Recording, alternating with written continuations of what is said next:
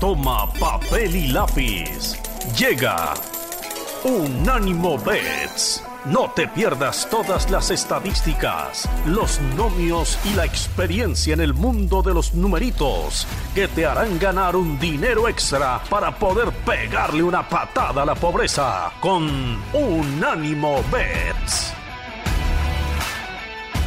Hola, hola amigos, ¿cómo están? ¿Cómo están? ¿Cómo están? La voz de Las Vegas y yo andamos un poco tristones, andamos un poco decaídos, porque ayer, ayer perdió México. El, el, miércoles, para ser exactos, perdió México, pero aquí estamos. Mi querida voz, pues, pues te vi en redes, he estado en contacto contigo. Estás enojado, estás triste, estás molesto, como que hemos pasado por todos los estados de ánimos que hay, ¿no? ¿Cómo estás? Bienvenido. ¿Cómo estás, mi querido Rafa? Pues sí, saludos a todos y agradeciendo como siempre que, nos escuchen. Un fuerte abrazo. Eh, sí, sí, más que nada frustrados, yo creo, enojados, esa es la verdad. Eh, no, no hay otra palabra, eh, una verdadera vergüenza lo que, lo que vivimos este mundial. pase lo que pase y por un miserable juego en donde dieron un poco de emociones, es la peor selección de la historia, Rafa. A mí me podrán decir lo que quieras, pero es la peor selección de la historia. La verdad es que haberse quedado a un gol, no era un gol de, de, ese partido, o sea, era haber metido un gol en cualquier juego, ¿no? Este, en ese mismo juego, al ir ya 2-0, por Dios, Rafa, o sea, estaban encima, era para meter 5, no 1, 5, pero pues siempre sale adelante la, la mediocridad y pues ahora sí que jugaron como nunca y perdieron como siempre. sí, pero, exacto, esa es una gran frase. Oye, tú desde, desde Chavito, más o menos desde qué mundial te, te acuerdas, ya bien, bien, bien. España 82. Que ahí México 82. No, fue. Este, ahí México no fue, o sea, realmente yo el que viví con México, pues fue en casa, ¿no? En México 86, y yo el 78 realmente nada más me acuerdo de las corcholatas. que ahí también nos fue muy mal, ¿no? Últimos. No, sí, sí, sí, terrible, terrible. Qué bueno que no me acuerdo de eso, ¿no? O sea, a mí me, yo el 82, la verdad el 82 es el primero que, que recuerdo y bueno, pues de ahí el, mejor para mí, el mejor mundial de la historia, el México 86, ¿no? Que, que ese ya es el primero que recuerdas con México participando, ¿no? Sí, no, una maravilla. La verdad es que ahí sí, ahí sí fue, bueno, fue un sueño haberlo vivido en casa. Este, y bueno, pues ni hablar, desde ahí nos robaban, desde ahí había robos, nunca, nunca digo, de esos personajes que no se te van a olvidar nunca, que el Jesús Díaz Palacio de Colombia en el México-Alemania. En México-Alemania. Eh, no, no, no, no, o sea que hasta ahorita está en el, en el, en el libro de replay, tú sabes ese dato, está en el libro de, de replay como el partido eh, en un mundial en el que menos penaltis claros se marcaron, cinco cinco en total. No, más imagínate. Y, cuatro los cinco a favor de los, ah, los, cuatro, los cuatro, cuatro a favor de México, uno de alemán. Oye, y en esa época ya había casinos, ya había dónde apostar o era más clandestina la cosa. No, pues en México no, Rafa. Fíjate que en México no.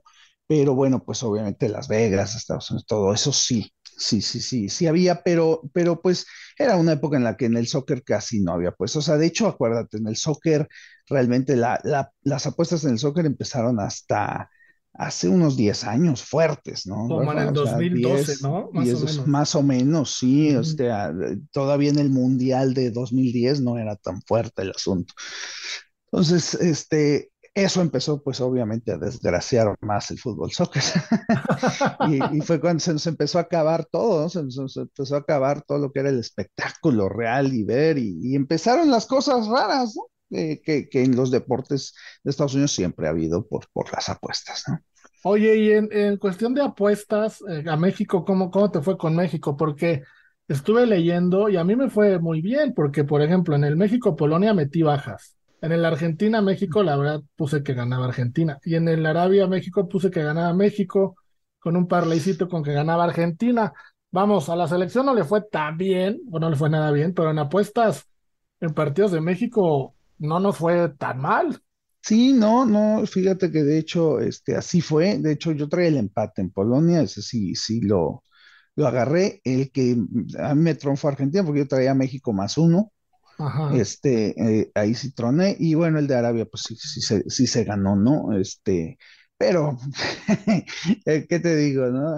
Eh, a veces, es lo que siempre decimos, no puede ir el corazón en las apuestas, como tú bien dices, haber puesto Argentina era lo, lo claro, pero pues uno que no aprende, Rafa, uno que toda la vida piensa, ah, es que ahora sí, ¿cómo, cómo recuerdo al gran Chava Flores? ¿A qué le tiras cuando sueñas mexicano? pues sí, ya, ya, ya llegará Monse en la segunda parte del programa para seguir platicando del Mundial y todo este tema.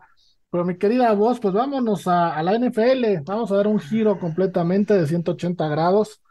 Vámonos a la NFL porque hay partidos importantes y ahí, ahí no estamos tristes. Y el primer partido que tenemos es el de Washington. Los Washington Commanders visitan Nueva York y van contra los Giants de Nueva York. De Washington favorito en menos dos puntos y medio, altas y bajas de 40.5 los dos jugándose pues el puesto del playoff en esa división que está muy pareja. Sí, ¿eh? bastante, bastante pareja, este, Rafa, y, va tomando forma como quiera que sea, este, el pick que, que, que pasé por ahí para el principio de la temporada, aquella sorpresa de que a lo mejor Dallas podría ser la gran sorpresa, ¿no? Eh, Dallas no va nada mal, Rafa, y de hecho ya está ahorita como uno de los favoritos. Este, entonces, bueno, pues esa división vale, vale la pena seguirla de cerca, ¿no? De hecho, si la temporada se acabara ahorita, los cuatro estarán en playoffs.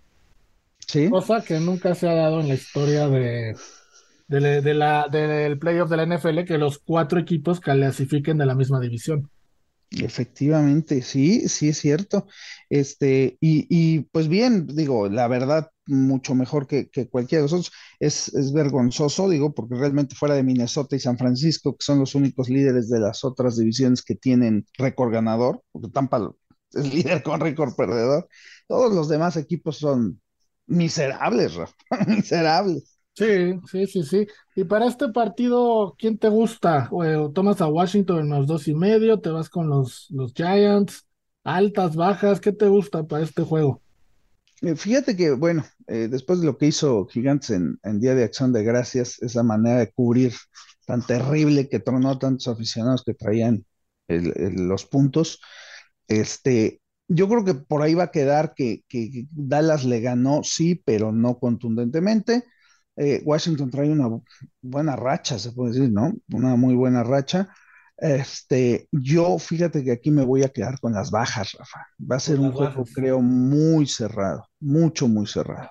A mí me gustan mucho las bajas, ¿eh? Te voy a decir por qué. Washington ha establecido su ataque terrestre con el rookie Brian Robinson y Antonio Gibson. Y del otro lado, los Giants, pues bueno, tienen a uno de los mejores de la liga, ¿no? Que es Barkley. Ahorita no le ha ido muy bien en las, las dos últimas semanas pero de una u otra manera eh, su ataque hace que gasten mucho tiempo. Entonces las bajas me gustan. Me gustan bastante las bajas. Claro, sí, sí, fíjate que sí va a ser, ¿eh? Definitivamente creo que sí va a ser. Bueno, pues ahí están las bajas. Eh, datos, Daniel Jones le ha ganado cuatro veces, cuatro veces a Washington. Es el equipo al que más le ha ganado en su carrera. Por el lado de Washington puede regresar Chase Young. ¿Te acuerdas de Chase Young? Es Chase Young. El defensivo que tenían, bueno, que tienen, que está lesionado, lleva mucho tiempo lesionado. Puede, puede, podría regresar a este partido. Fíjate. Oye, muy bueno, ¿no? Muy bueno. Sí, muy, claro. Muy bueno. Bueno, pues ahí está este partido Washington en contra de los Giants. Un muy buen partido. Vamos a una pausa, mi querida voz. Vamos a acabar de sacudirnos todo este tema de México y regresamos para platicar de la NFL. bueno, mi voz, ya estamos de vuelta después de estos, de estos comerciales.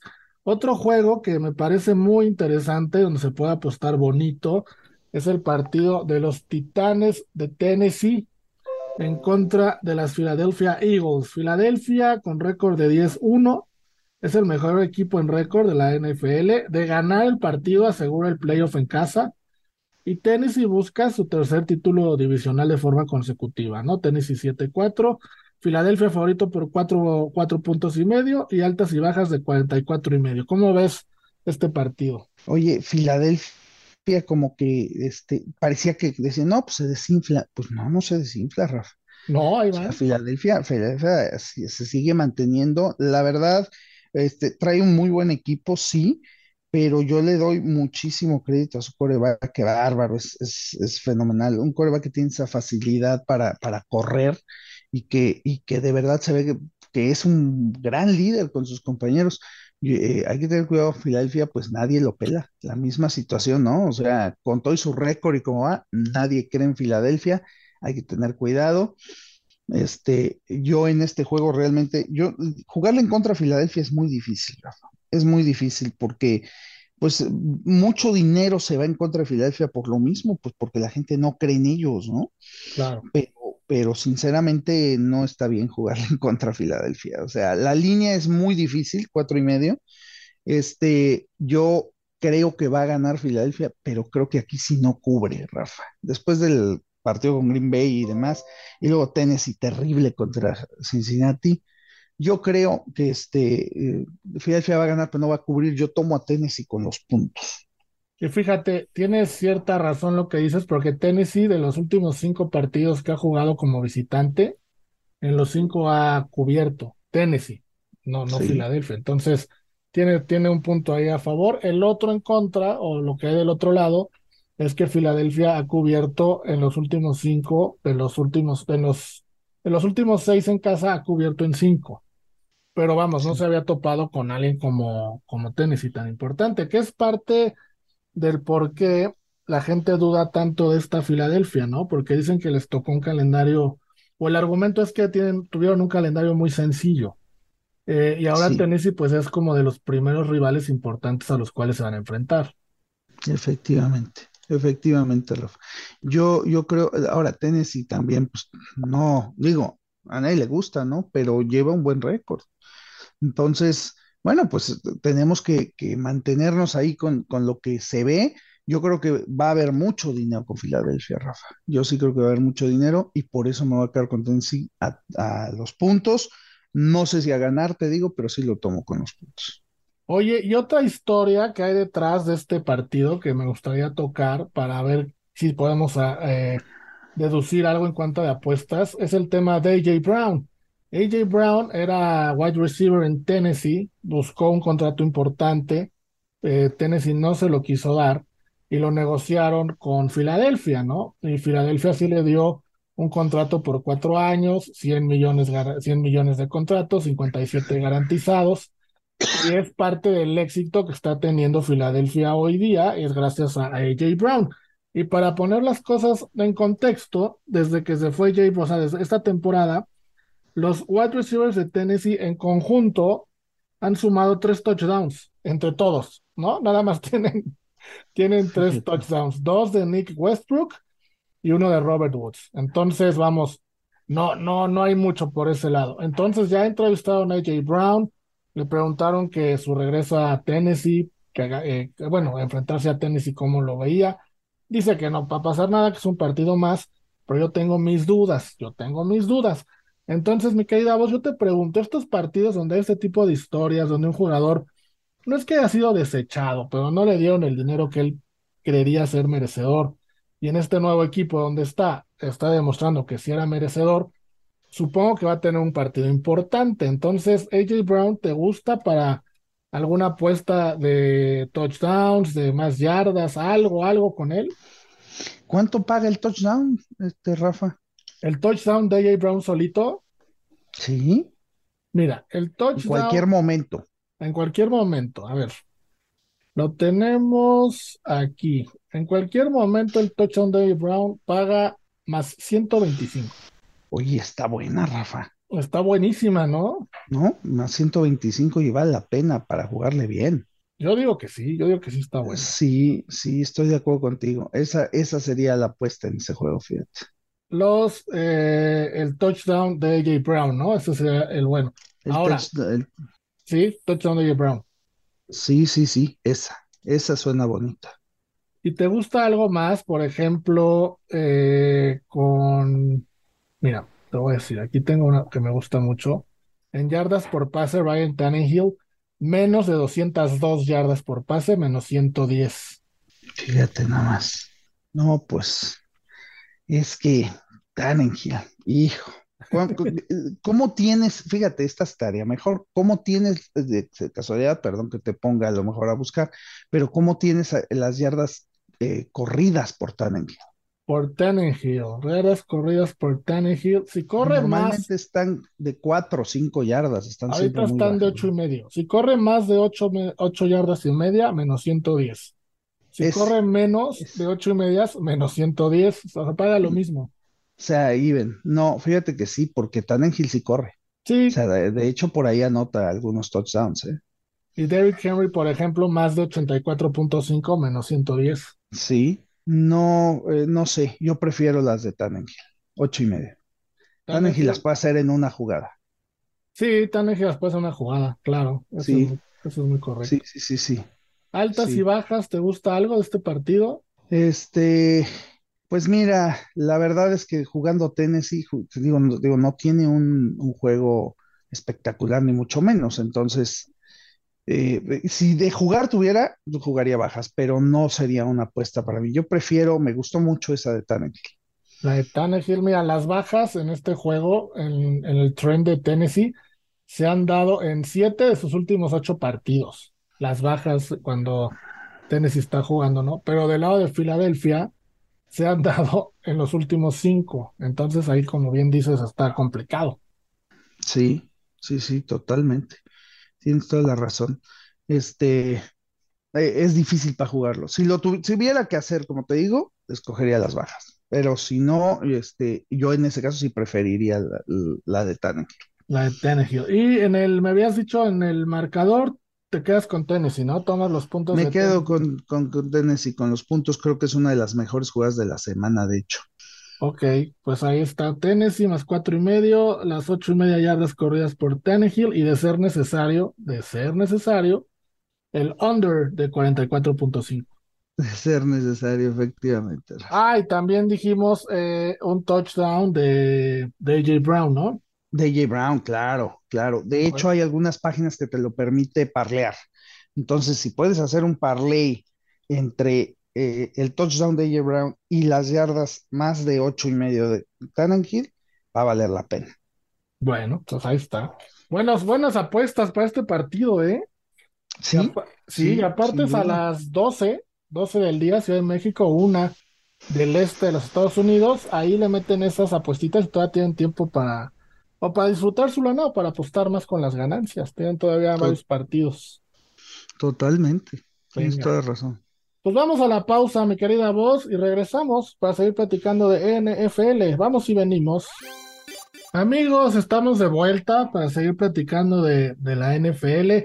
Mi querida voz, tengo una, una duda. Mucha gente más bien nos ha estado mandando tweets y comunicándose con nosotros por redes sociales haciéndonos varias preguntas y una de las que más nos hacen es si tenemos el dato o sabemos si las apuestas de la NFL han bajado por el Mundial, que haya menos apuestas o menos interés por el Mundial. ¿Tú sabes algo de eso? Sí, no, para nada, Rafa. Sobre todo te voy a decir por qué. Porque estando en, eh, bueno, en los países, eh, eh, países que no fueron al Mundial, número uno, pero además, digo, la, cantidad de apuestas que se hacen en Estados Unidos para la NFL, bueno, es que te digo. Eh, nada más para que te des una, idea, ¿no? El sábado pasado eh, jugaba México-Argentina. Eh, yo fui a diferentes sportsbooks aquí en Las Vegas para tratar de ver el juego y se, se, daba el hecho de que estaba el fútbol americano colegial. Este, bueno, pues en todas las pantallas grandes, el sonido, todo lo principal, era el partido de Michigan contra Ohio State. Eh, oye, pero es la World Cup, oye, pero la, no, no, pues no importa, o sea, a la gente le importa más el fútbol americano colegial, si ahorita se los quito, me matan. y así, entonces con usted digo todo, ¿no? O sea, nadie, nadie, o sea, aquí en Estados Unidos, eh, eso es lo que siempre hemos dicho que es increíble, ¿no? O sea, cómo ha crecido la selección de Estados Unidos, cómo ha ido evolucionando sin apoyo alguno realmente, porque su prensa, su gente, la verdad es que pues no, les vale un reverendo cacahuate, man. Y creo que esa es la clave del éxito, ¿no? En países donde la prensa infla a los jugadores y les pagan millones a los entrenadores inútiles, ya viste lo que pasa, mi querido Rafa. O, o no tener presión. porque también si te va mal, pues nadie se entera, ¿no? Y, juegas sin presión, no espera nada de ti. Fíjate que no, porque ahí sí la prensa es bastante injusta. Cuando les va mal, hijo, cómo los atacan. Ahí sí, para que veas. Les tiran con todo, ¿no? Porque, bueno, Estados Unidos su mentalidad es ganadora. Ellos tienen que ganar. Y si pierden, bueno, pues perdieron, ¿no? Entonces, este, bueno, la verdad es que eh, por donde le busque, pues nos han aventajado, mi querido Rafa, no hay más. Este, pero en cuestión de apuestas, regresando al punto principal, sí, no, no ha bajado nada. Bueno, pues qué bueno, la verdad que bueno, porque son dos grandes deportes. Por a mí en lo personal, los dos que más me gustan, y este, y qué bueno que no se contrapongan ni que las hagan rivalidades, porque luego hay gente que, híjole, se pone como que o tienes que ser de un bando del otro, ¿no? No te pueden gustar los dos, y pues no, muy mal, muy mal. Así es. vámonos, vámonos, mi querida voz, entonces a seguir dando aquí algunos picks, porque viene Kansas City en contra de Cincinnati, la revancha de la final de la conferencia americana la temporada pasada. Kansas visita a Cincinnati, son favoritos los de Patrick Mahomes con menos dos puntos y medio, altas y bajas de 52 y medio. Hay un datazo que es que Kansas City ha ganado siete de los últimos partidos, de los últimos ocho partidos que han jugado entre estos dos. Pero Cincinnati, el único que ganó, pues fue eh, la final de la temporada pasada, ¿no? Kansas llega con cinco juegos ganados de forma consecutiva. Por Cincinnati parece que regresa Jamar Chase. Cincinnati ahí tiene una batalla feroz con Baltimore por el primer lugar de la división. Y, y Kelsey, ¿no? Que regresa a Cincinnati, que fue donde, donde estudió la universidad. ¿Cómo ves este juego? Patrick Mahomes apenas menos dos y medio. No sé, está, está bueno, ¿no? Está rarísimo, Rafa. Tan pocos puntos de verdad. O sea, lo que tú quieras con Cincinnati, pero para que le dé tan pocos puntos Kansas como viene, hijo, yo creo que aquí va a jalar mucho dinero Kansas, Rafa. Muchísimo. Yo creo que aquí la lana va a estar con Kansas y a menos de que fuera un verdadero regalazo, no veo por dónde. ¿eh? Yo creo que, eh, digo, le temo porque se ve muy claro, eh, muy clara la trampa. Por eso le temo pero de eso a, que, hijo, es un partido difícil porque yo te lo daría ahorita inclusive como jugada del año, Rafa. este de Kansas Cincinnati, a Cincinnati. a Cincinnati por el asalto de los puntos, pero esta temporada ha sido tan rara, o sea, han dado tantos regalos que la verdad, este, pues no sé, pero yo sí me voy a ir por el robo, yo sí me voy a ir eh, con Cincinnati y nada más compraría el medio punto para subirlo a tres y tomar a Cincinnati más tres. Cincinnati más tres, que así fue como abrió la línea. La línea abrió en más tres y bajó a más dos y medio. La regresas a como inició. Y te voy a decir algo, ¿eh? algo más. Ese, digo, es uno de esos partidos en donde eh, Las Vegas puede ganar muchísimo. Y te voy a decir por qué puede ganar muchísimo. Por que eh, imagínate que gane Kansas por uno o dos puntos. La gente que le juegue a Kansas le va a jugar con todo y línea. Son más dos puntos que con todo y línea, vámonos. Y la gente que le juegue a Cincinnati le va a jugar Money Line. Entonces, hay una jugadita de Las Vegas donde Kansas gane por un punto o dos. Imagínate, al 90% se los atoran. y duro. Y duro, ¿eh? Y duro. Y mira que, digo, casi nunca lo hacen, ¿verdad? Entonces. bueno, entonces aquí te quedas con Kansas en más tres. Kansas en más tres, así me quedo. No, perdóname. Cincinnati más tres. Perdón, Cincinnati más tres, claro. Cincinnati más tres. Ahorita eh, tengo el registro que el 75% de las apuestas se han ido al lado de Kansas City y solo el 25% al lado de Cincinnati. Sí. Ok, pues está bueno. Está bueno, está bueno. Vámonos ahora a Miami, que Miami visita a San Francisco, va a Santa Clara, donde San Francisco es favorito por tres puntos y medio, altas y bajas de cuarenta y seis y medio. Se enfrenta a una de las ofensivas más explosivas de la liga, que es la de Miami, contra posiblemente, no sé tú cómo lo veas, pero la mejor defensa de la liga, que es San Francisco. Sí, no, definitivamente, si algo tenemos es eso es la mejor defensiva de la liga en todos los puntos, Rafa. Primer lugar en puntos aceptados, en puntos. O sea, en realidad, todo, todo lo, la marca te dice que es la mejor defensiva de la liga. Entonces, eh, sí, va a estar, va a estar muy difícil para Tua este, este partido. San Francisco, de hecho, ya es un fuerte candidato al Super Bowl. Nos da mucho gusto, de verdad que quisiéramos ver si eh, mucha gente los compara con los Osos de Chicago del 85, con esa gran defensiva que llegaron a ganar el campeonato sin tener este, una excelente ofensiva, pero yo sigo creyendo que Jim McMahon era 150 mil millones de veces mejor que Jimmy Garoppolo, ¿no? Entonces, eh, ahí tenemos una. No, paras, ¿verdad? No paras con eso. No, no, no, es que, pues, Rafa, o sea, fíjate, ganan 13-0 a Nueva Orleans. Caray, es para comendar a quién? A la defensiva, padre. O sea, los dejó en cero. Yo te pido que si San Francisco llega al Super Bowl, empecemos un hashtag. La voz de Las Vegas le pide perdón a Jimmy. No, para nada. Perdóname, para Jimmy. Nada. no, porque, no porque, te voy a decir una cosa, si el equipo llega a ganar el Super Bowl, va a ser gracias a la defensiva. Va a ser de esas cosas. No, no, no abras el paraguas, no abras el Totalmente, totalmente. Ya, le estás quitando todo el crédito a Jimmy de ganar. Todo, todo. No, muy mal. No, no, él no, él no, él no contribuye en nada, mi querido Además ve qué equipo tiene a la ofensiva, o sea, McCaffrey, qué bárbaro, a las carreras, un, un divo que baja los balones miserables que este desgraciado manda, o sea, no, no, Rafa, no. No, mi querida voz, está siendo muy drástico. Está siendo es que muy duro con Jimmy, muy duro.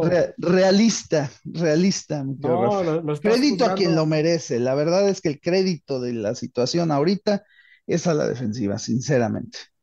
Ah, Date cuenta los buenos juegos de Jimmy. ¿Cuáles han sido los buenos juegos? Contra Arizona, padre mío, por Dios. Ponme un buen juego contra un buen equipo en la temporada. No, tiene. Con Troy Lance ahorita ya ni siquiera tenían posibilidades de clasificar. No, hombre, ahorita con cualquier otro coreback estaríamos este 12-1. Oye, vamos, vamos a una pausa porque nos extendimos y regresamos para que me platiques o demos los picks de este partido, porque nada más te la pasaste criticando al pobre de Jimmy. bueno, mi querida voz, estamos de regreso después de que te dejaste ir con todo con Mr. Garópolo pero quedaron pendientes los picks de este partido. Repito, la línea está en tres y medio, teniendo a San Francisco como favorito y altas y bajas de 46 y medio. ¿Qué te gusta para, para el Miami San Francisco? Y por cierto, ¿vas a apostar con el señor Tamedamus? Porque sé que, que él es recontra fan de Miami, ¿no? Fíjate, Rafa, que teníamos planeado desde que se anunció el calendario poder ir al partido, pero pues el señor se echó para atrás, el que porque trabaja mucho. Entonces, ah, este, no se, no se pudo. Me hubiera encantado, la verdad, tener la oportunidad de ir a verlo con él, pero a ver si por lo menos acepta una, una apuestita, ¿no? Digo, como, como ha apostado y le ha ido tan terriblemente con su, con su miserable farsa contra el Real Madrid en estas últimas partidos, pues quién sabe, a lo mejor le da miedo. Le puede dar, lo hubiéramos invitado a esta sección para que aquí ¿Sí? en vivo. Eso hubiera estado bueno teniendo en cuenta el partido, fíjate. Sí, pero bueno, a ver, entonces, te, te sigues yendo por las esquinas y no me dices qué vas a apostar aquí.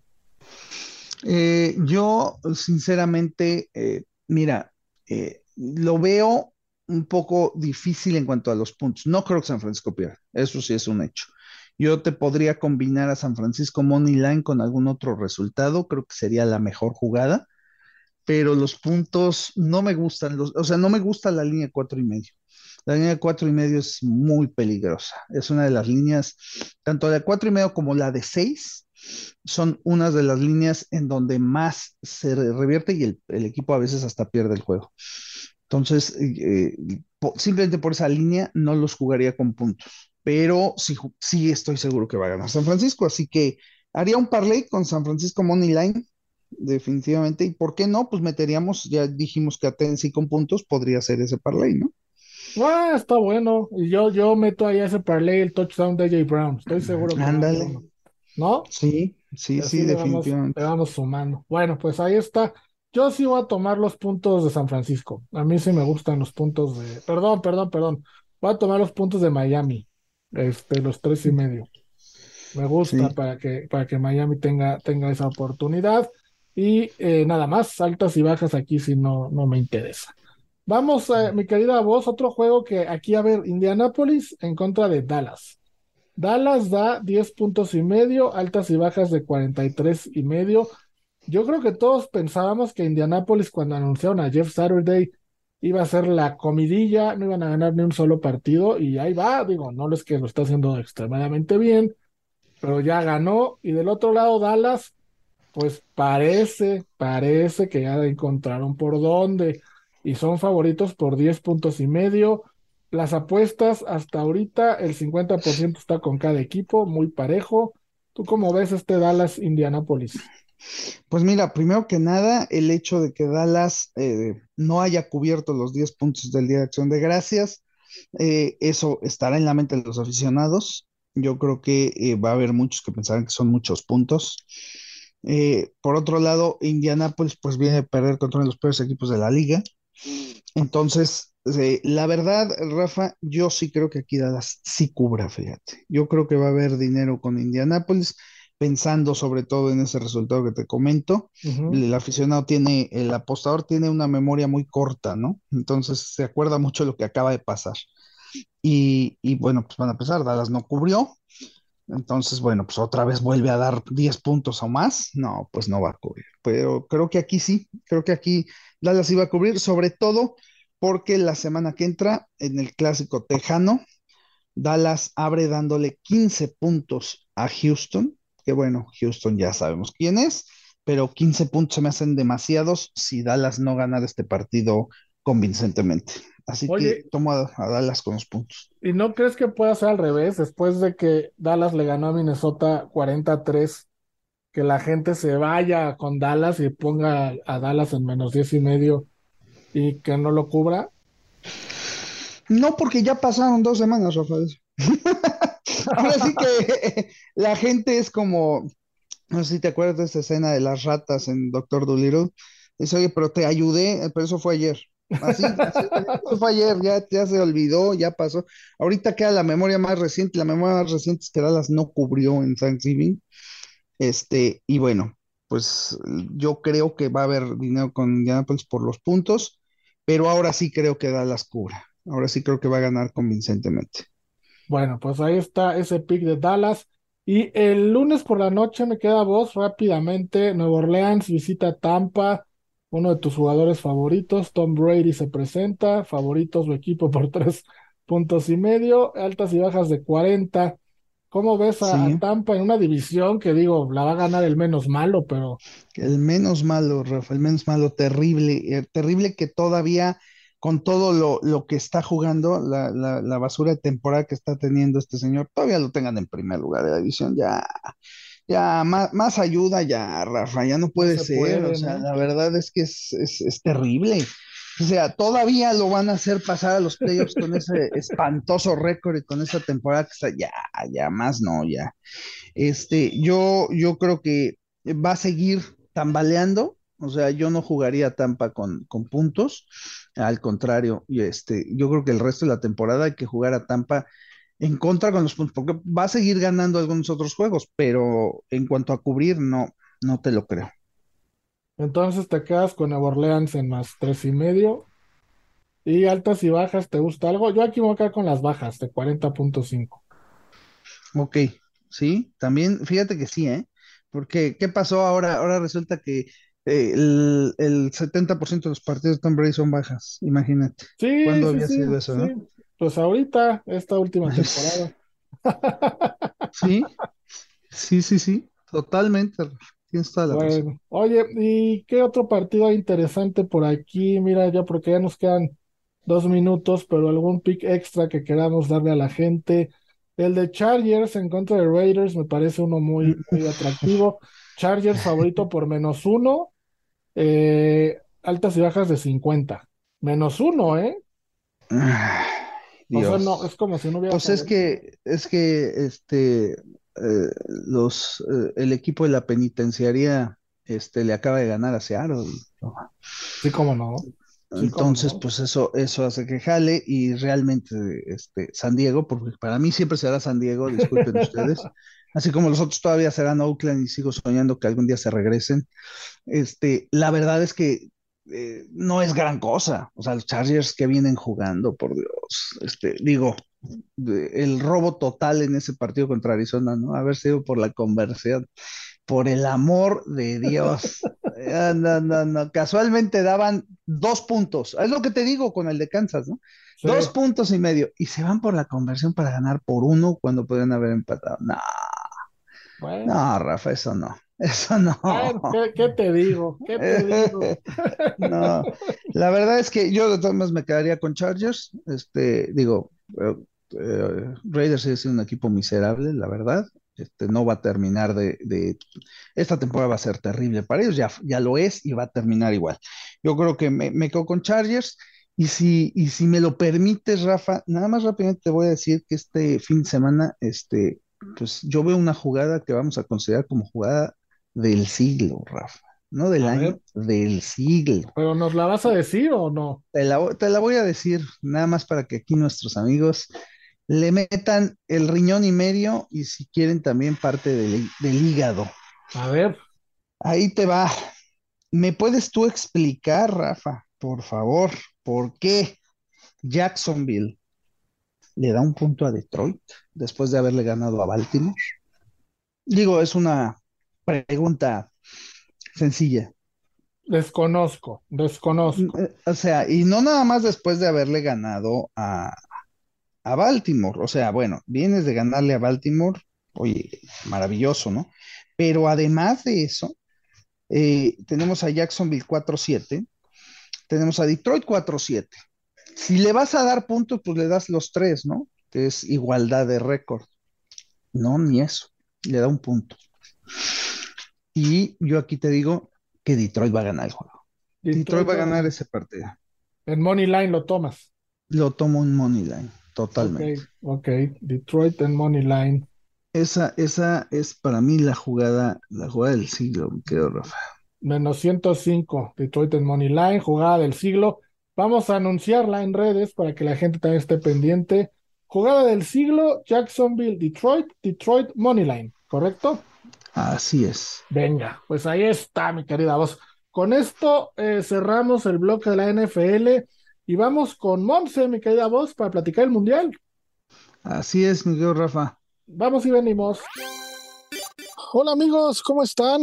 Bienvenidos, bienvenidos a Unánimo Bets, a la sección de Mundial del Qatar 2022, que está cada vez más emocionante, está cada vez mejor, y ya tenemos a los 16 finalistas. Ya se eliminaron a 16 equipos en la fase de grupos. Desgraciadamente uno de esos 16 fue México, hubo varias sorpresas, se quedó Alemania también en el camino, uno que no esperábamos, por ahí también se quedó Uruguay, hubo varias sorpresas, pero bueno, ya tenemos a los 16, Monse, para los octavos de final. ¿Cómo estás? Bienvenida. Así es, Rafa. Pues mira, la verdad es que estoy enojada, triste. Creo que todo México Em, pues estuvo, no tuvo un buen día miércoles, ¿no? Sí, no, nada bueno, nada bueno. Pero pues bueno, el mundial sigue y al final de cuentas está muy emocionante. Creo que eh, se ha dado de una forma que ha sido muy disfrutable porque incluso a los favoritos se les ha complicado, entonces eso siempre es entretenido y, y pues divertido, ¿no? Sí, sí, como no. Creo que nada más Francia, ¿no? Que además, que bueno, perdió, pero es el único que no puso en riesgo su clasificación. España, a pesar de que calificó por 3, 4 minutos, dado la combinación que se estaba dando en el Costa Rica, estaba Alemania. Luis Enrique declaró que él no se enteró, todos los demás sí nos enteramos, que no se preocupe. ¿No? Sí, pues sí, que no, no supo, pero bueno. Pero bueno, Monse, vámonos a, a, las apuestas, ¿no? A lo que venimos. Hoy tenemos mucha información, muchos picks para nuestros amigos. Y el primer partido que se juega el sábado, 9 de la mañana, horario de la Ciudad de México, es Países Bajos contra Estados Unidos. Países Bajos, que se clasificó en el primer lugar de su grupo, un grupo que relativamente Qatar nos sorprendió para la, la, la baja, y Estados Unidos clasificó en el segundo lugar junto con Inglaterra en el otro, ¿no? Países Bajos es favorito con menos 106 el empate lo tenemos en más 240 y Estados Unidos hasta más 333. ¿Cómo ves esta posibilidad? El único que de la CONCACAF, Estados Unidos contra Países Bajos. Uy, así es, así es, Rafa. Mira, yo creo que Países Bajos, a pesar de que quedó como líder de su grupo, también tenía un grupo un poco, pues no voy a decir fácil, pero sí él era el más favorito, ¿no? O sea, era súper obvio Sí, que él era favorito y aún siendo favorito, le costó muchísimo con todos. Bueno, creo que menos con Qatar, pero le costó con Ecuador, le costó con Senegal y creo que ahora que se va a enfrentar a un Estados Unidos que, bueno, ya lo vimos, juega muy bien, es una selección joven que se le complicó la existencia a Inglaterra. Entonces yo creo que Países Bajos se va a evidenciar que no está, eh, no tiene jugadores, muchos de sus jugadores, mejor dicho, no están en el mejor momento, no han dado su mejor, eh, su mejor nivel en, en este mundial, eh, como puede ser Memphis. Creo que se ha, ha quedado de ver mucho mm, la selección de Países Bajos en el fútbol, porque los resultados sí los ha dado, ¿no? Pero ahora contra Estados Unidos me parece que se le va a complicar y yo creo firmemente que Estados Unidos va a dar la sorpresa en el sentido que le va a ganar a Países Bajos y se va a meter nuevamente a cuartos de final. No sé tú cómo veas este partido. pues yo creo que me robaste mis apuntes, Monse, o estuviste espiando lo que estábamos estudiando ayer, porque yo también, yo también creo firmemente que de haber una sorpresa en estos octavos, esta podría ser una de ellas. Estados Unidos creo que lo hizo muy bien. Pulisic está haciendo las cosas muy, muy bien. Se está convirtiendo en el líder que esta selección estaba buscando. Y me gusta muchísimo para que Estados Unidos dé la primera sorpresa, le gane a Países Bajos, termine de una vez con el mito de, de Luis Van Gaal, que honestamente a mí no se me hace el gran entrenador que mucha gente cree. Y estos Países Bajos eh, creo que es uno de los planteles más limitados que ha presentado una Copa del Mundo, ¿no? Creo yo. Este Sí, es ahora o nunca para Estados Unidos y la tiene no fácil, porque no va a ser nada fácil, pero vamos, creo que es una gran posibilidad para que den el campanazo. Claro, sí, y te digo, lo podemos tomar como referencia cómo le jugó a Inglaterra, siendo que Inglaterra, para mí, y creo que para todos, es una selección muchísimo más completa que Países Bajos, por lo Sí, menos en este, en este momento. Entonces, de verdad que mucho cuidado con Estados Unidos, me gusta mucho, no es, no es favorito, ¿verdad? Estados Unidos. Me- no, para nada, no, ni la, cerca, está en más la, 333. la línea está, para mi gusto, muy rara porque no debería estar tan disparejo esto. Yo pienso igual, aquí si estuviera la voz, nos está diciendo que podría haber un posible robo, pero nosotros no creemos en los robos, entonces nada más vamos a pensar que está dispareja. Pero sí, yo también la veo dispareja, pero es un buen momento. Si no se quieren arriesgar mucho, pueden tomar el empate en más 240. Acuérdense, para los amigos que no lo saben, que en partidos de eliminación directa, el empate eh, se toma hasta los 90 minutos. Entonces, eh, ya lo que pasa en tiempo extra y penales, en un caso eh, que posible, ya no entra en la primera apuesta, eso ya viene después en las proposiciones. Pero tomando el empate, Ajá, o sea, tú ganas, si tú dices empate y empatan, pero después obviamente uno de ellos va a ganar, eso ya no nos interesa, nos interesa ganar. exacto, los 90 minutos, ¿no? Ok, Los 90 perfecto. minutos. Entonces yo me quedo con Estados Unidos. Si no se quieren arriesgar tanto, pueden tomar esa doble oportunidad del empate y Estados Unidos, Sí, sí, sí, Rafa, muy ¿no? bien. Yo también, yo también me quedo con Estados Unidos. Bueno, vámonos, Monse, también eh, el mismo día, mañana, sábado, a la una de la tarde, horario de la Ciudad de México, viene uno de los cruces que yo veo más disparejos de todos, que es Argentina en contra de Australia, ¿no? Argentina que al final compuso el camino, empezó mal, perdiendo con Arabia, ya lo sabemos, pero compuso el camino contra México y contra Polonia. Creo que cada vez se vio mejor. Jugaron contra Arabia muy mal, contra México lo hicieron bien y contra Polonia lo hicieron muy bien. Y se enfrentan a Australia, que dio la gran sorpresa en su grupo. La verdad, pocos apostábamos porque Austra- Australia clasificara, pero bueno, Argentina es amplísimo favorito en menos 450, el empate en más 533 y Australia lo tenemos hasta 1500, más 1500. Oh, Este es el cruce más disparejo de los ocho en cuestión de apuestas. no, se está, eh, ¿cómo se dice? Eh, la balanza está obviamente para Argentina, que viene de menos a más. Em, ahora ya está como agarrando fuerza en este mundial, porque la verdad es que no, no empezó bien.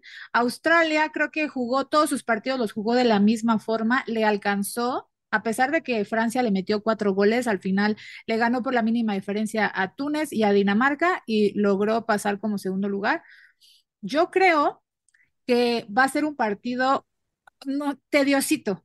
¿Por qué? Porque bueno, ya vemos cómo juega Argentina, obviamente es el favorito, y Australia juega con bloque bajo, eh, procuran estar bien parados defensivamente antes que tener la posesión del balón y todo, juegan muy directo. Eso sí, sus contragolpes son peligrosos y creo que sus jugadores son jugadores fuertes em, y en un mano a mano, a lo mejor pues podrían eh, hacer algo, ¿no? Contra los argentinos, que también, o sea, obviamente Argentina desde siempre ha sido una un candidato fuerte para ser campeón. Yo no lo veo de esa forma como candidato para campeón, pero sí, sería muy necio pensar que Australia pudiera, pudiera eliminar a Argentina. Sin embargo, con los contragolpes son peligrosos los, los australianos. Entonces, mm, aquí creo que no es una, no es una apuesta tan atractiva, ¿no, Rafa? Porque Argentina seguramente va a ganar y a menos de que tú le apuestes todo a Australia y Australia gane, pues es que te pueda ir muy bien. Sí, sí tendrías que apostarle todo a Australia, como bien dices, Monse, ir con ellos, pero sí es muy arriesgado. Ya yo creo que si la intención es buscarle una posibilidad a la apuesta, yo iría más bien buscando el gol de Messi de alguna manera. Podrías, podrías ahí combinarlo con la victoria de Argentina para hacer el momio más atractivo o incluso eh, el over, ¿no? De 2.5 goles o under de 2.5 goles, de acuerdo a lo que a lo que cada quien vea. Por ahí también el, ambos anotan, decir que no puede ser una buena posibilidad. Honestamente no veo cómo Australia le pudiera hacer un gol a Argentina. Sí, no, definitivamente se salvaron los argentinos. pero, pero sí, Rafa, yo también creo que Argentina 100% y como dices, no veo mal el apostarle que Messi anota. Entonces, eh, pues esta, esta, esta, apuesta está muy flojita. Este, pues sí, así estamos. Eh, vamos a una pausa y regresamos para seguir platicando los demás partidos, ¿no? Sí. Vamos y venimos. Y amigos, estamos de vuelta, Monse, estamos de regreso para seguir platicando ahora de los partidos que se van a dar el domingo. Eh, como bien comentábamos, los primeros son el sábado y el tercero y cuarto de octavo son el domingo. El domingo en el primer horario, que es a las 9 de la mañana de la Ciudad de México, 10 de la mañana en el este de los Estados Unidos, es Francia. Francia, que sigue siendo favorito para repetir el título para varios, se enfrenta a Polonia, un lugar en el que soñábamos que podría ser México, pero no, va a ser Polonia y Francia es muy favorito en menos 325, el empate en más 400 y Polonia hasta 1200. Decíamos hace ratito que el partido de Argentina-Australia era el más disparejo, pues este es el segundo más disparejo, ¿no? Francia-Polonia, Monse, no sé, yo así de rápido, esperando tu análisis, eh, yo me imagino un partido muy similar al que hizo Polonia contra México. Sí, Polonia creo que no, no es una selección que arriesgue mucho. Tienen a Lewandowski, obviamente todos los balones van a él, eh, buscando que lo retenga, que pueda él meter los goles directamente, que haga una diferencia. Y no, no la he visto em, en un nivel más allá de, de, los octavos, ¿no? Además que le toca contra el actual campeón, contra Francia. Francia se pudo dar el lujo de jugar con suplentes en, en, el último partido de fase de grupos. Creo que eso, digo, a pesar de que perdió el partido, este, e, eso pues es una ventaja para ellos, descansó algunos, jugaron pocos minutos los titulares, algunos de los titulares, pero al fin y al cabo creo que Francia está en una posición cómoda. Polonia tendría que hacer un desgaste muy cañón para poder eh, vencer a, a Francia, porque individualmente Francia se lo lleva de calle. Entonces yo creo que igual que dijimos en, el, en, en la llave anterior de Argentina-Australia, pienso lo mismo, creo que Francia se va a llevar el, el partido. Creo que le puede complicar un poco porque los polacos son, eh, son fuertes al contragolpe también y Francia ha tenido ahí ciertos problemitas, pero eh, me iría con Francia. O bueno, no sé, Rafa, ¿sabes qué te puedo decir? Que creo que me gusta para que se empate el partido y que gane Francia Ah, en, y ¿de que gane. verdad? Mm, yo no, tú como no, no, tú no crees. Yo te voy a decir yo que creo. El partido de Argentina-Polonia, mucha gente en México no lo vio por obvias razones, porque estaban viendo el México-Arabia. Ajá, sí, claro. Eh, yo lo vi en repetición y Argentina pudo haber ganado 10-0, De pero verdad. tranquilamente. O sea. Chesney, el arquero, salvó cuatro claras de gol. Hubo dos jugadas que salvaron en, en la línea. Messi falló un penal. Hubo dos tiros al poste. Vamos, esta Polonia que nosotros vimos contra México, que se defendía bien y que no le tiraban, contra Argentina no existió. Y si los argentinos hubieran tenido un poquito más de puntería o de buena suerte, de verdad le meten cinco. Entonces, yo creo que Francia sí se los va a meter. No los cinco goles, pero Francia sí va a tener mejor puntería que Argentina y no los va a dejar, no los va a dejar respirar. Yo aquí se me voy con Francia y me voy con unas altas de dos y medio, pensando en que Francia podría hacerles de tres a cuatro goles. Ok, ok. Pues qué bueno que me dices eso, Rafa, porque yo sí fui una de las que de verdad no vio el partido de Polonia. Estaba muy preocupada por mi México, que al final, eh, pues bueno, ya, ya sabemos lo que pasó. Ah, Literalmente teníamos los mismos puntos, eh, teníamos la diferencia de goles igual, pero bueno, no tuvimos la suerte de que nos ayudara Argentina, que siempre nos terminan ayudando otros equipos a que califiquemos. Esta vez no fue así. Y yo no le vi mucho Polonia, pero por cómo nos jugó a México, yo sentía que podía tal vez buscar algo más, ¿no? Da- Dado que pues fue una sorpresa, bueno, pues sí, fue un poco sorpresa que pasara, porque creo que México eh, tenía también posibilidades grandes. Ahora, yo creo que sí, estoy totalmente de acuerdo contigo en esto. Francia entonces, y igual las altas, ahí por ahí meterle a que Mbappé mete gol, creo que eso nunca tampoco está de más. Claro, eso también es un muy buen pick, que Mbappé mete gol, como bien dices, nunca está de más. Ahora, Monse, el partido en el horario, el segundo horario del domingo es Inglaterra en contra de Senegal. Inglaterra, que es favorito en menos 180, el empate en más 275 y Senegal hasta más 650.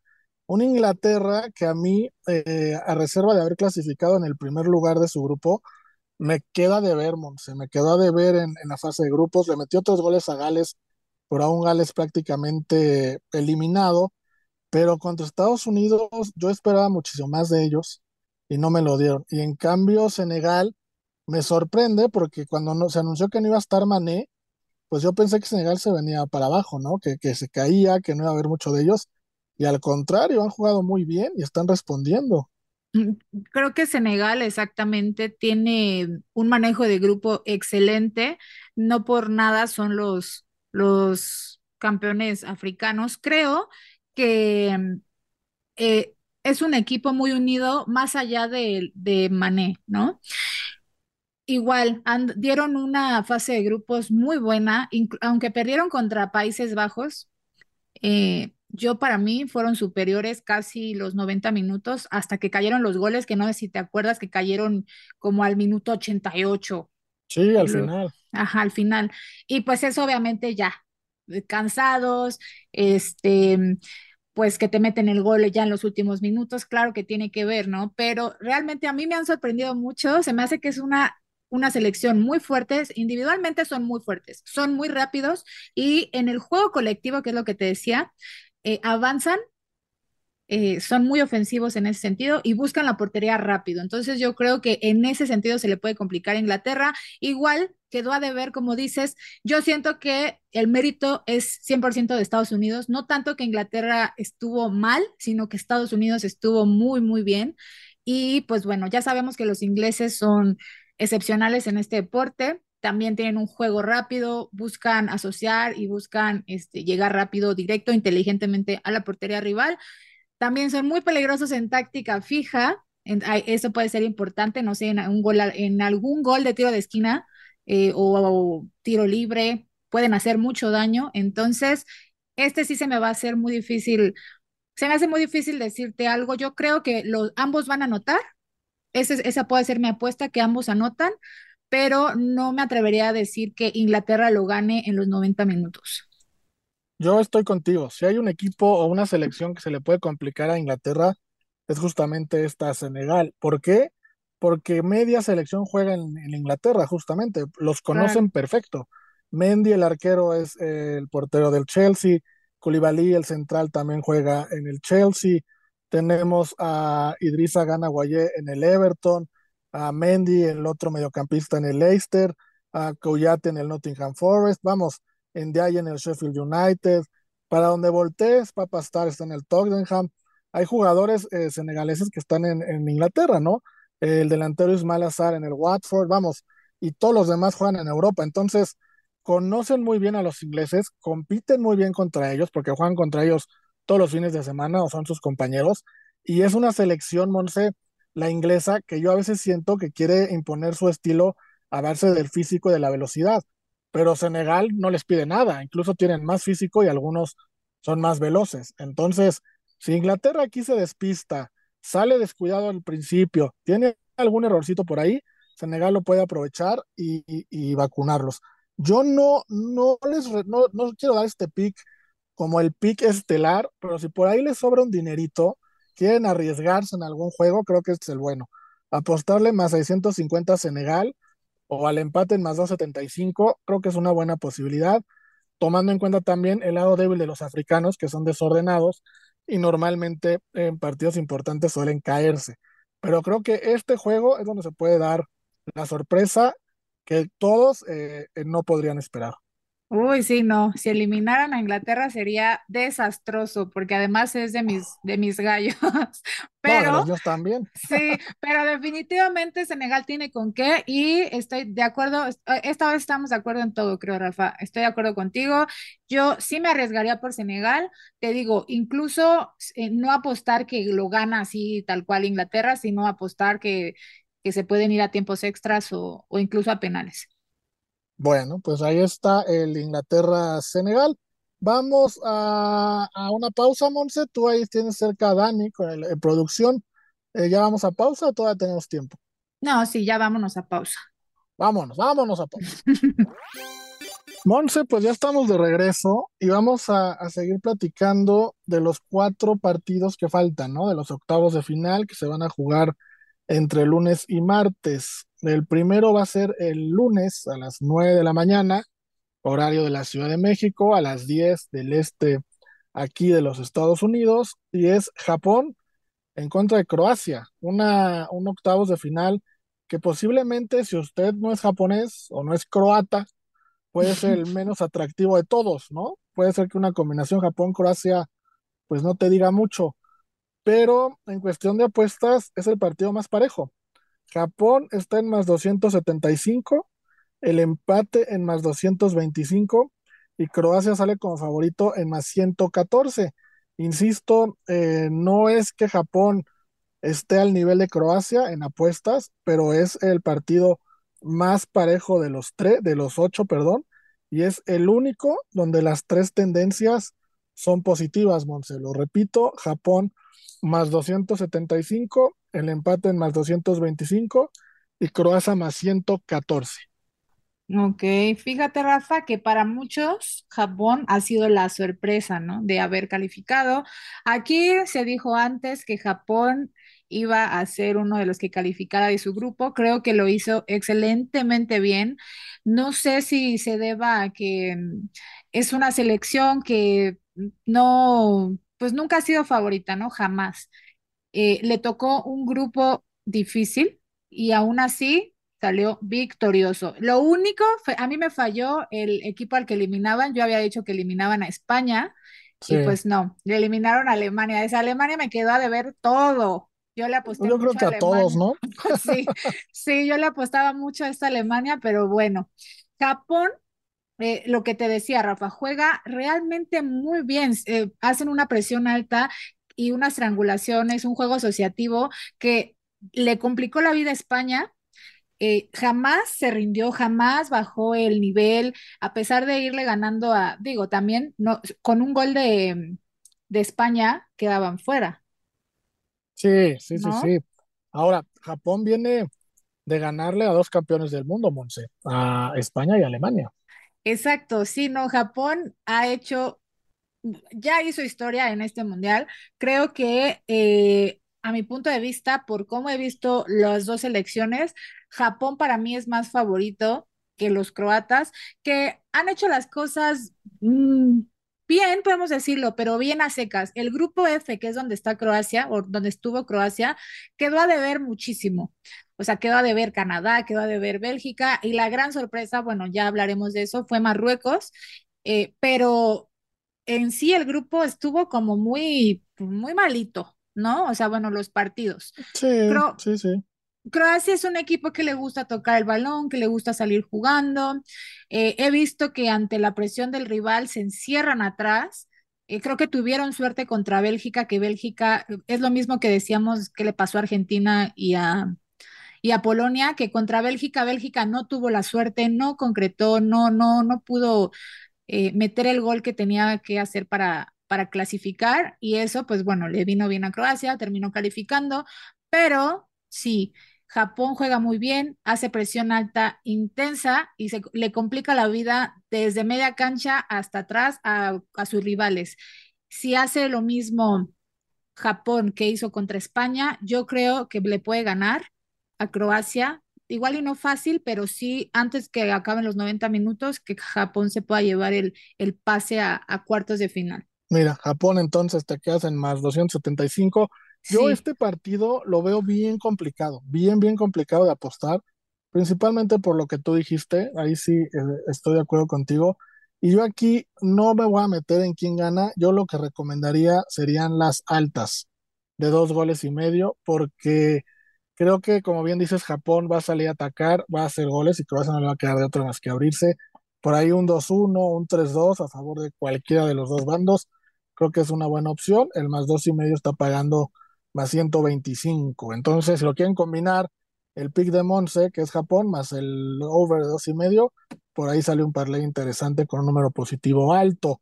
El siguiente partido, Monse, también el mismo día, eh, pero a la una de la tarde, el lunes, pues es Brasil, ¿no? El favorito que ya dio su batacazo, como todos lo están dando en este mundial, que fue perder con Camerún. Un resultado que digo, por la combinación, y vamos, ya habían ganado los otros dos partidos, pues no le afectó prácticamente nada a Brasil y no le sirvió de nada a Camerún, quedarán en el anecdotario nada más. Pero Brasil califica en primer lugar en menos 367, favorito para ganar el partido. Corea del Sur, perdón, Corea hasta 1100 y el empate en, cuatro, en más 475. Corea pues dejó afuera a Uruguay, ¿no? Eh, clasificó en segundo lugar de su grupo con cuatro puntos y al que, al que echó fuera fue a Uruguay. Sí, eh, yo creo que cualquier equipo que en octavo se fuera a enfrentar contra Brasil, pues iba a ser difícil, ¿no? Eh, Brasil fue la otra única selección junto con Francia que se pudo dar el lujo de nuevo de sentar a sus titulares. Esto creo que es beneficioso al 100%, te digo, tampoco pudo lograr ganar el encuentro, o sea, es un, partido prácticamente regalado que dieron.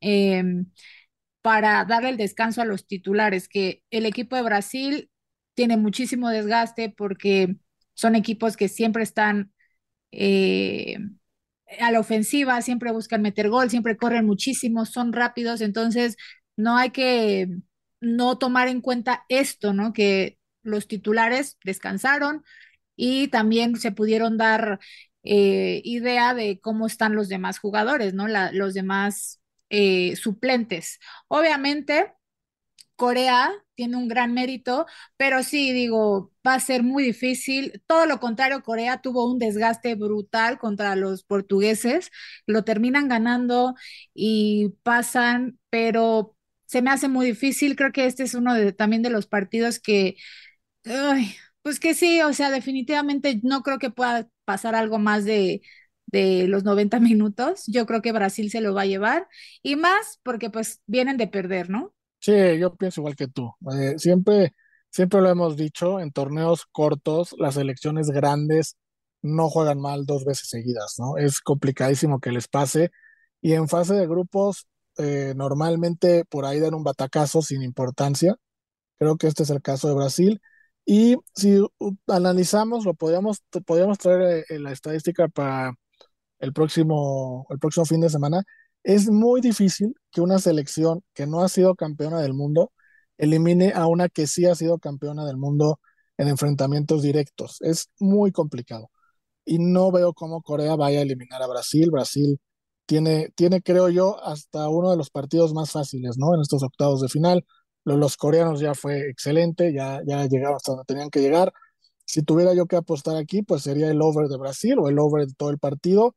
Eh, estar pendientes, si Neymar regresa, si es que regresa, apostar a un gol de Neymar podría ser bueno y hasta ahí. Pero yo este partido sí es uno de los que veo claramente un favorito, muy favorito en, en el momio y no, no le buscaría buscarle, ahora sí que no le buscaría mucho por dónde apostarle este juego, ¿no? Sí, no, está más, más o menos cantadito. Y hablando de selecciones campeonas y selecciones que pues jamás han ganado nada, vamos con otro partido, el de Marruecos contra España, pero si quieres vamos a una, una pausa y ahorita hablamos de eso. Venga, vamos, vamos. Bueno, Monse, estamos de vuelta para el último bloque de nuestro, de nuestro show. Y como bien dijiste antes de irnos a la pausa, vamos a platicar eh, de Marruecos en contra de España. España, al perder el partido contra Japón, se puso en una situación en la que se fue al segundo lugar. Algunos dicen, Monse, ahí sí yo ya no lo sé, no lo sé, que fue planeado.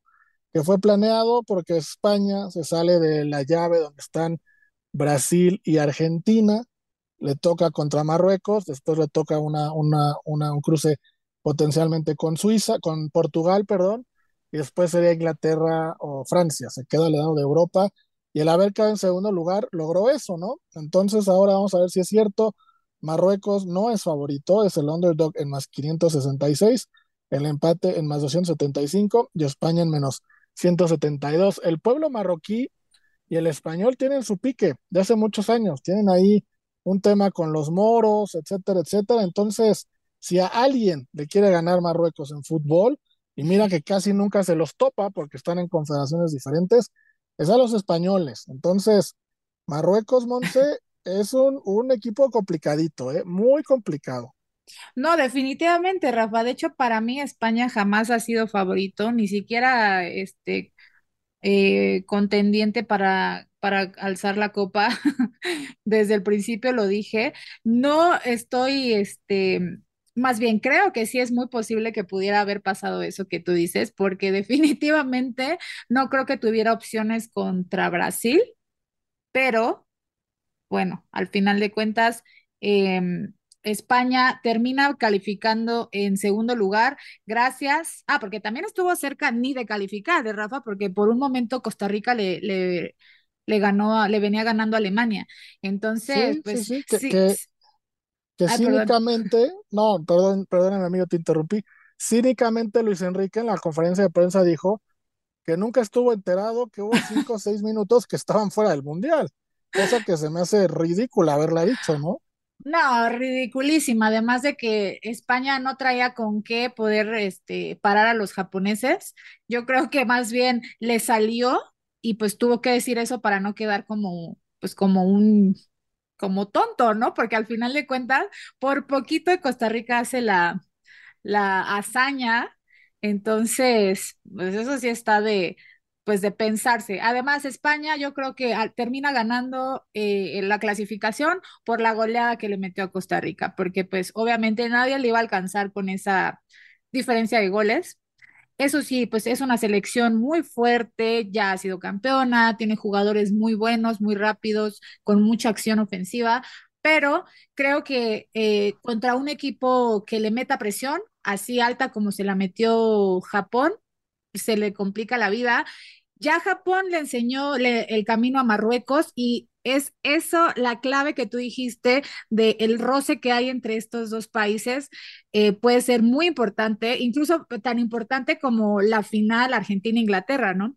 Es eh, no, se, no se puede demeritar ese también roce de países que influyen muchísimo en el juego. Entonces, los marroquíes van a salir, son el caballo negro. Creo que nadie jamás esperó que fueran a calificar, ni, ni los contemplamos, yo ni los volteé a ver. ¿No? No, nadie, nadie, como bien dices, nadie, literal nadie. Y terminaron en primer lugar de su grupo, entonces gran, gran, gran aplauso para ellos. Creo que este partido va a estar muy difícil. Yo no me iría por España. Eh, digo, a lo mejor es muy necio de mi parte, como que a fuerza quiero que pierda España, ¿verdad? Pero parece, ¿verdad? Pero sí, no, no me iría así con España. Creo que ambos van a anotar. Tal vez esa sería mi apuesta, porque tampoco es que confía al 100% en que los marroquíes puedan vencer a, a, la selección española, pero yo creo que un, ambos anotan, incluso un over, me gusta. Sí, sí, sí, puede ser. Sí, y, y, basado en que España como que no tiene plan B, ¿no? Como que juega todo el tiempo igual, saliendo jugando desde atrás, desde el portero, no le importa si lo presionan, si no le presionan, si va ganando, si va perdiendo, como que todo el tiempo es lo mismo, todo el tiempo es lo mismo. Entonces, tiene un estilo de juego el cual eh, eh, pues provoca que le metan goles y haga goles. Entonces, Claro. un ambos anotan y over me gusta mucho. Claro, Rafa, sí, sí, sí.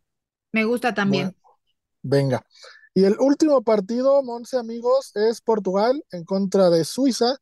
Portugal favorito en menos 112. Creo que Portugal hasta, bueno, también perdió un partido, pero bueno, ya estamos diciendo de los partidos que todo el mundo perdió que no afectaron tanto.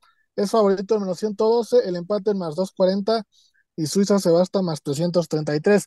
Este partido y el de Messi, eh, perdón, el de Messi, los partidos de Portugal y de Argentina a partir de hoy creo que van a tener un nervio especial, van a tener esta cosquillita que por ahí pierden, quedan eliminados y sería el último partido en Mundial de Cristiano y o de Messi, ¿no? Entonces tienen esta magia, como esta cosita especial, este sentimiento especial para ambos bandos.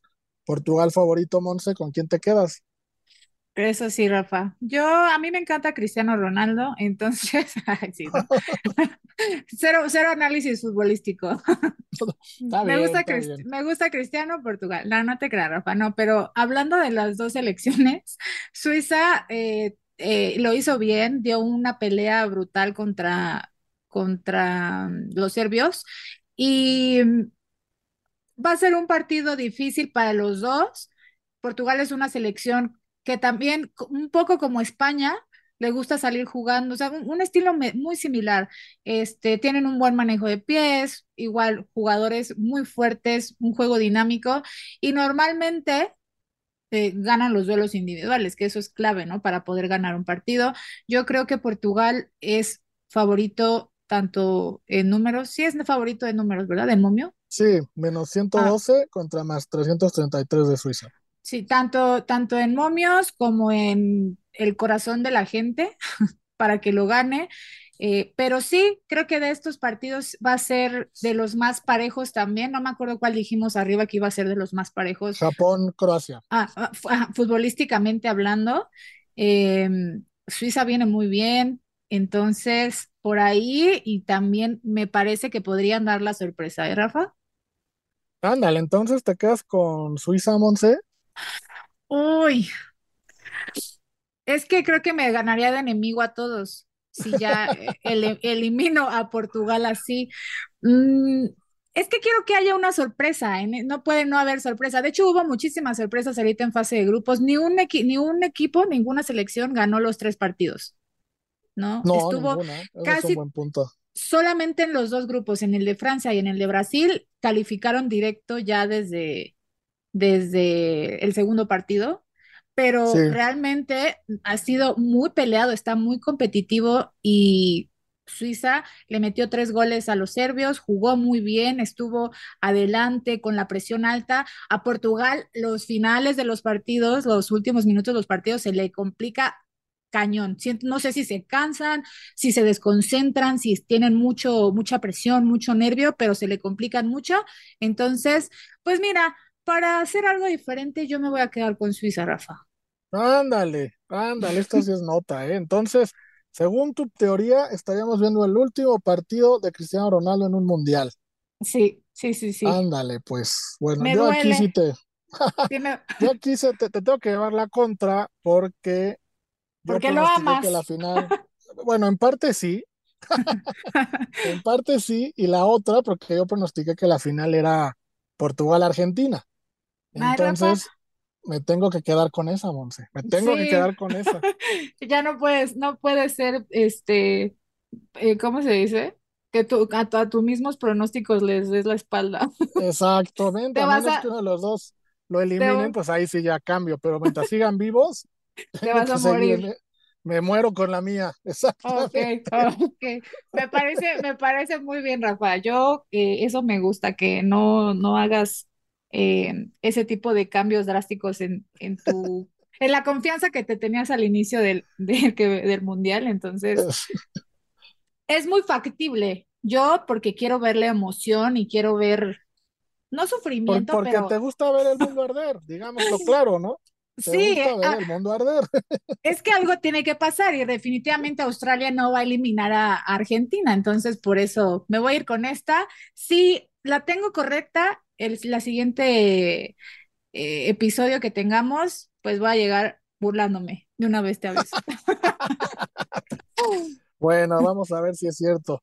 Y si no, pues yo llegaré burlándome de claro. haber intentado ser una chica muy chica, ¿no? O sea, esas irreales. Sí, sí, porque, porque, estoy neceando, pero, pero pues me voy con esta ropa. Mira, Morse, como siempre eh, les decimos a nuestros amigos y dice la voz de Las Vegas, no hay mejor pick que el que uno mismo hace, ¿no? Porque hay mucha gente que dame un pick, pásame el pick, compro el pick. El mejor pick es el que tú haces, en el que con tu análisis te lo dice, o tu intuición, o tu corazonada, es lo mejor que uno puede hacer, apostar así. Y si la tuya te está diciendo que Portugal queda eliminado, pues muérete con esa, que Portugal quede eliminado y vámonos. Me, me, moriré con esa, Rafa. Entonces, así nos quedamos y nos vemos el próximo episodio a ver quién fue el vencedor. Perfecto. Ahí estamos, amigos. Recuerden apostar con responsabilidad y todos los datos y picks que nosotros les damos están basados en estadísticas, no en apuestas al azar. Nos escuchamos el próximo fin de semana. Adiós.